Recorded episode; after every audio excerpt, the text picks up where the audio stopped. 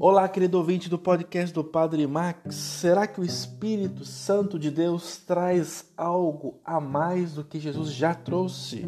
Acompanhemos a reflexão de hoje.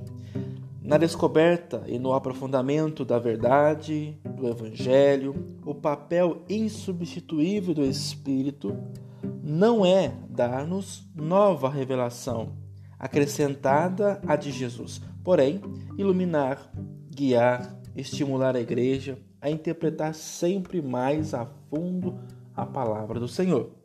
A palavra de Deus, com efeito, não é um depósito de preposições cristalizadas, é uma palavra viva. É verdade de Deus, inexaurível em sua compreensão e em seus significados. É também verdade sobre o homem, rica de todas as implicações existenciais e históricas que o homem comporta.